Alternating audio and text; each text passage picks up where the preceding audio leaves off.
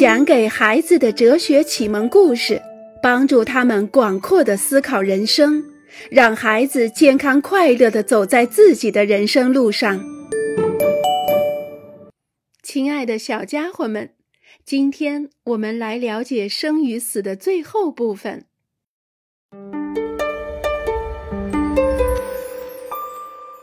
死了以后呢？人们总是试图以各种方式说明人死之后身上还有某种东西继续着，还有灵魂活着。人们一直想证明人不仅仅只有躯体，而且存在着某种永恒的东西。很久很久以前，在古埃及，人们像修建房子一样修建高大的坟墓，用以安葬死去的人。死者的家人在墓穴中放上食物、衣服、碟子、杯子和钱，他们放上生活所必需的一切，因为对于古埃及人来说，死亡只是另一个生命的开始，是人的另一个生命在另一个陌生国度的一次远行。古埃及人想象人的灵魂像空气一样漂浮着。他四处寻找，随时附在一个新的躯体里，比如一个正在诞生的婴儿身上，或者等待进入一个重新复活的身体。过了几百年、几千年以后，当我们发现这些墓穴时，里面的东西还是原样保留，什么也没有动过。死人没有吃任何东西，也没有花一分钱，他也没有去远行，他的躯体始终都在那儿。但是古埃及人在坟墓里准备生活必需品，就如同他们修建大型坟墓一样，是想告诉人们，人死了之后，一切并没有结束。也是在很久以前，有人认为灵魂像幽灵一样。在我们进入梦乡的时候，离开我们出去散步；当我们醒来的时候，它就回到我们的躯体里；然后，当我们死的时候，它也同时出发到死亡的王国。这些人说，这个王国曾经在地球上，或者在星星所处的天上。他们甚至认为星星就是灵魂，最美丽的灵魂。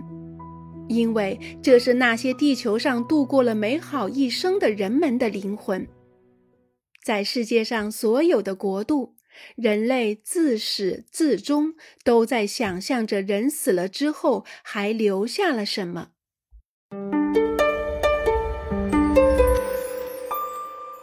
我们害怕心爱的人死去，和我们所爱的人在一起，这是人类生活中最大的幸福。当我们心爱的人不在身边的时候，我们总是不太快乐。我们焦急地等待着他们归来，所以害怕我们心爱人的死去，这完全是正常的。因为人死了就永远不存在了，永远不可能回来了。所有的人，无论是孩子还是成年人或者老人，都害怕没有心爱的人的陪伴。因此，说到底，不是死亡让人感到害怕，而是与心爱的人分离、独自继续生活使人感到害怕。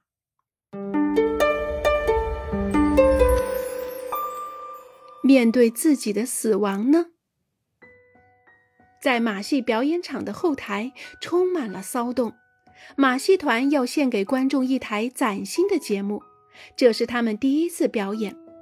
十分钟后，演出就要开始了。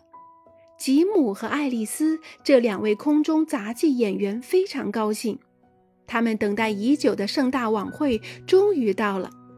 他们十分喜爱自己的新节目，目前这个节目是独一无二的，世界上没有任何人表演过。他们为此练习了好几个月的空中跳跃，现在一切都准备好了。他们换上了闪光的衣服。化好了妆，所有的道具也都各就各位了。当然，吉姆和爱丽丝也有一点怯场，但是他们知道，一旦上了舞台，这种怯场就会消失得一干二净。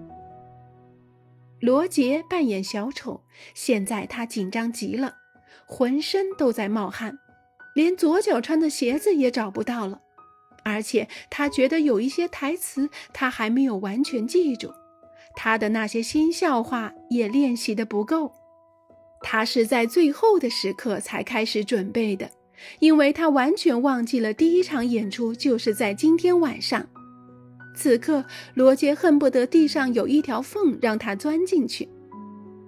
哈利是驯兽师，心里烦透了。他很遗憾没和他的黑豹准备一个新节目。是的，驯化黑豹很不容易，但是他懊恼，黑豹是他最漂亮的猛兽搭档，而今晚他却不能上场表演。哈利既难过又恼火。他想要的是时间能够倒退一个月，他会拥有更多的勇气。当死亡来临的时候，有些人像吉姆和爱丽丝一样，一切都准备好了。他们是那些对所做过的事感到心满意足的人，那些自由驾驭着自己生活的人，那些在生活中获得成功的人。这些人知道自己会在世间留下一道美丽的人生痕迹。其他一些人像罗杰一样惊慌失措。罗杰从不在意这场盛大晚会的日期，他甚至把它忘记了。我们可以忘记死亡的存在，也可以相信长命百岁，不去选择自己的人生道路和方向，让命运牵着鼻子走。一旦死亡来临的时候，只能是惊慌失措。在这个时候，我们才意识到，我们实际已经忘记了生活，因为我们忘记了我们将走向死亡。还有一些人，如同哈利，充满遗憾。哈利是知道他本来应该做什么的，可是他从来没有真正努力的去做过什么。去实现他曾经想要做的事。当死亡来临的时候，这样的人总是希望时光倒流，让一切重新开始。可是已经太晚了。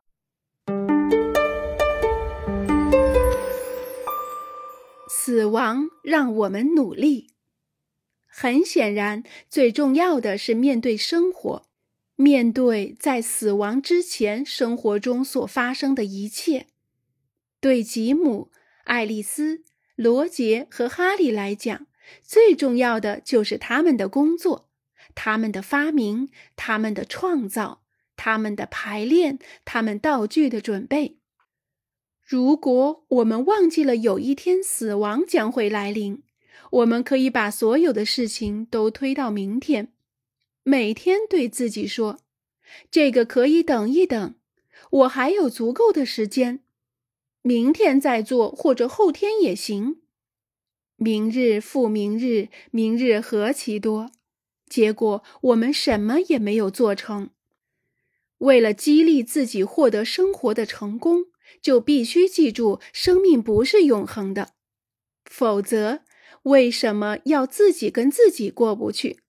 为什么还要努力呢？归根结底，正因为有一天生命将会停止，这才激励我们努力争取成功，很好的驾驭人生。所以，真正的问题是应该怎样活着，而不是为什么我们会死。亲爱的小家伙们，你们是否也是这样思考的呢？关于生死。我们就聊到这里啦，下一次我们去说说信仰与传说吧。